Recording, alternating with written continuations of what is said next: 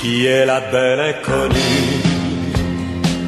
La femme en bleu seule à sa table, je me sens fou de l'avoir vue, comme j'aimerais qu'elle me regarde. Au bout du fil, il y a Marguerite Blais, ministre responsable des aînés et des proches aidants. Bonjour. Bonjour, Monsieur Robitaille. Vous avez perdu un grand ami, hein, Michel Louvain?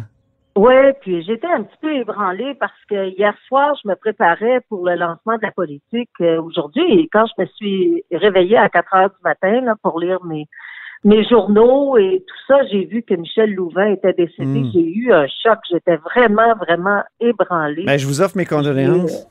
Hmm. Ben, merci beaucoup. Écoutez, euh, premièrement, euh, moi, je l'ai connu quand j'étais petite fille. Sais, Il était déjà une grande vedette, un chanteur de charme. Là, tu sais, je veux dire, euh, ses tubes, euh, un certain sourire. Euh, euh, La Dame en Louise, euh, ben, la dame en bleu, c'était un peu plus tard. Mais Louise, là, c'était à l'époque où j'avais à peu près 10 ans, 11 ans.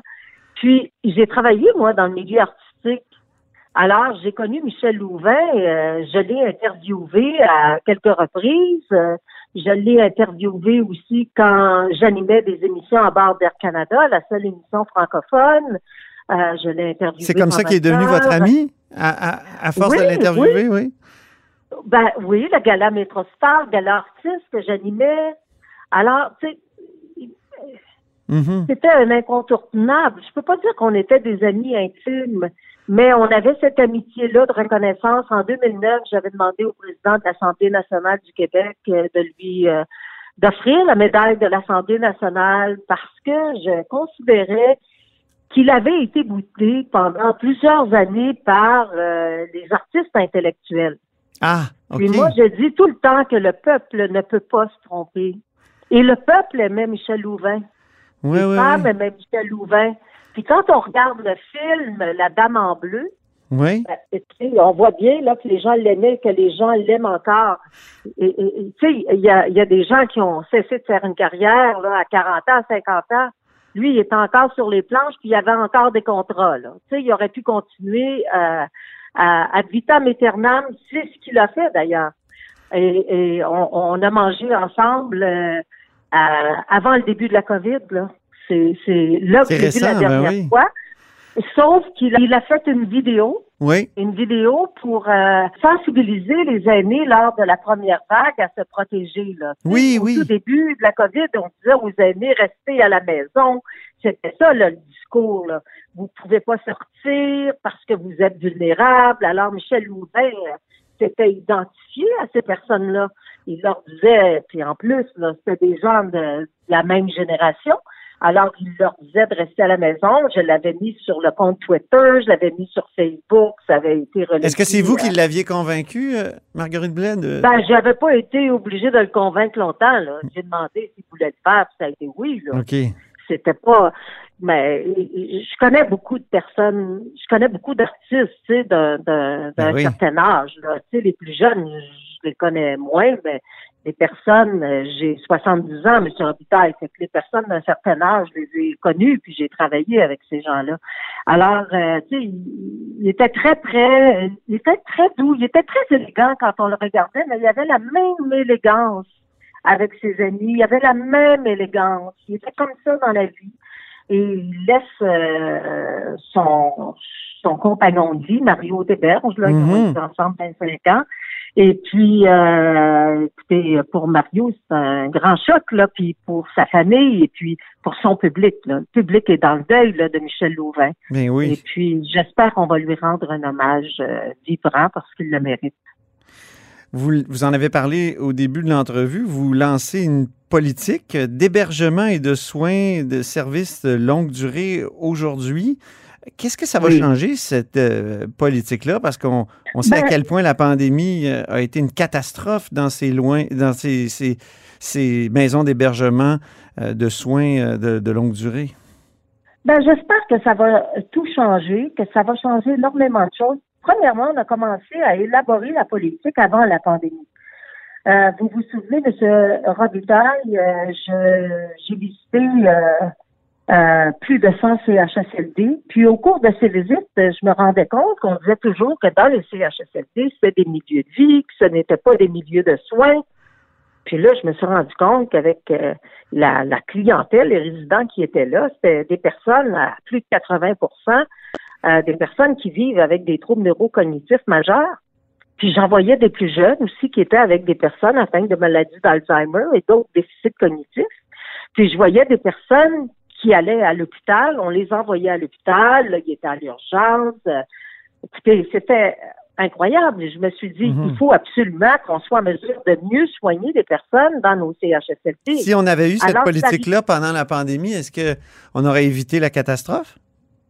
Ben, écoutez, c'est une non, je ne crois pas parce que peut-être que ça aurait été moins pire parce qu'on aurait vu les CHSLD comme des milieux de soins.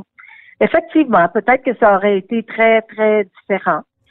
Euh, pour revenir à la politique, parce que je veux pas perdre mon idée, quand mhm. je suis revenue puis que j'ai lancé l'idée, ben, on est allé beaucoup plus loin. C'est-à-dire qu'on a décidé qu'on n'avait pas de politique globale qui englobait justement tous les lieux d'hébergement.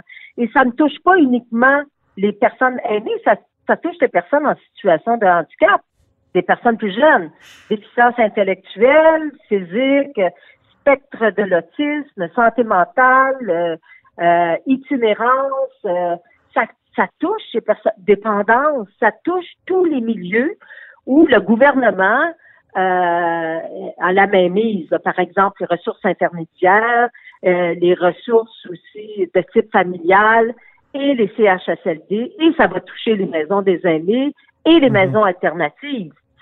Et euh, donc, on, on veut se donner une vision pérenne et on a. Mais qu'est-ce que ça change concrètement? ben, on va, Imaginez nos auditeurs là, qui se disent une vision pérenne, OK, mais qu'est-ce que c'est qu'est-ce que ça change? C'est l'autodétermination. Premièrement, les personnes, les usagers, les, les, les, résidents ont dit nous autres, là, on va être capable de décider par nous-mêmes si qu'est-ce qu'on veut manger, où on veut aller. On veut prendre nos décisions tant et aussi longtemps qu'on va être capable de le faire. Puis il y en a beaucoup de personnes qui sont encore capables de prendre des décisions. Mhm. On veut aussi que les soins et les services tournent autour de la personne et non le contraire.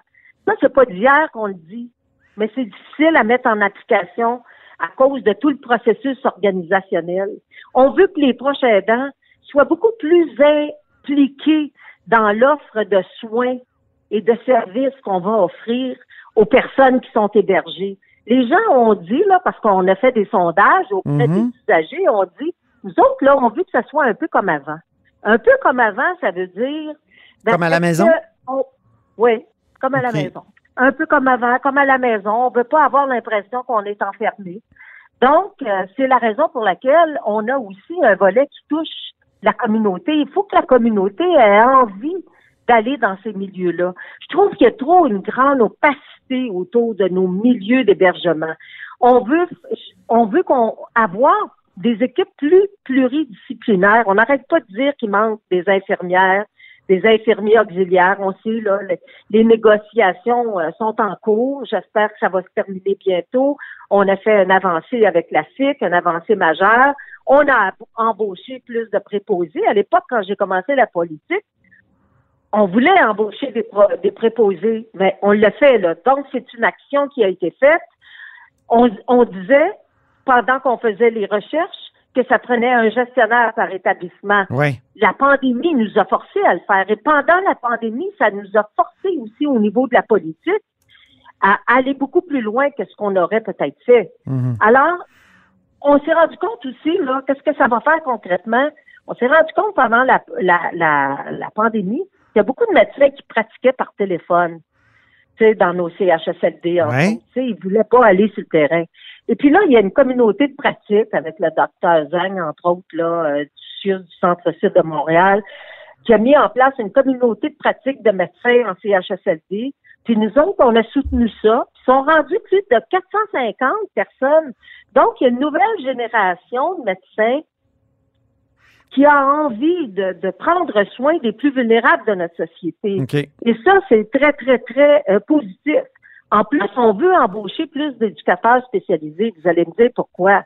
Pourquoi? Parce qu'on donne beaucoup de médicaments aux personnes qui sont hébergées. faut arrêter de faire ça. Ça, là, c'est du pratico-pratique.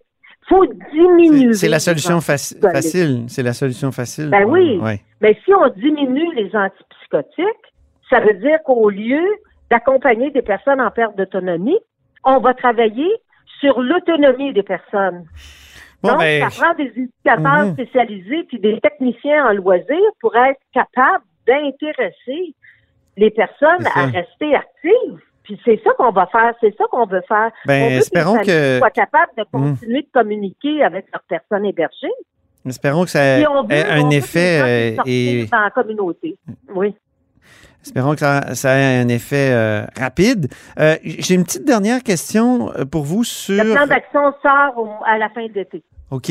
Sur les euh, vaccins, il y a des experts là, qui redoutent une montée des cas dans les CHSLD, dans les maisons d'hébergement, si on attend trop avant de donner la deuxième dose. Est-ce qu'on devrait accélérer l'injection d'une deuxième dose? Oui, je suis tout à fait d'accord. On a commencé. D'ailleurs, on a vu qu'il y avait une remontée des cas de COVID dans des Oui. dans Chaudière-Appalaches, puis dans l'Outaouais, là ça. où il y a beaucoup, beaucoup de contamination communautaire.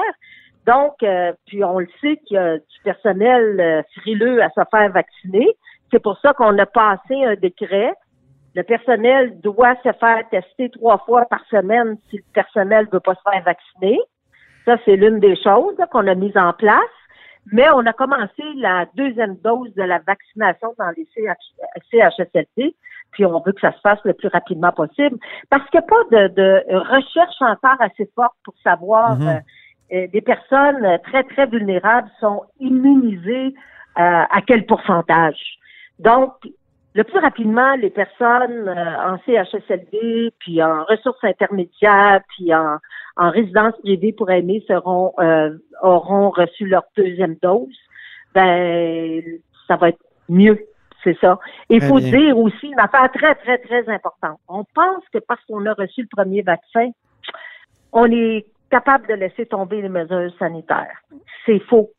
C'est pas parce qu'on a reçu un premier vaccin qu'il faut Ben pour se protéger. Il faut continuer, puis il faut pas que les propriétaires des RPA ou les gestionnaires pensent que maintenant euh, leurs euh, résidents sont à l'abri.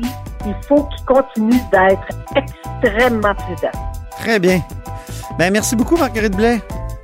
Ben, merci Puis- beaucoup, M. Robitaille. Et Au revoir. condoléances encore pour euh, le décès de Michel Louvain.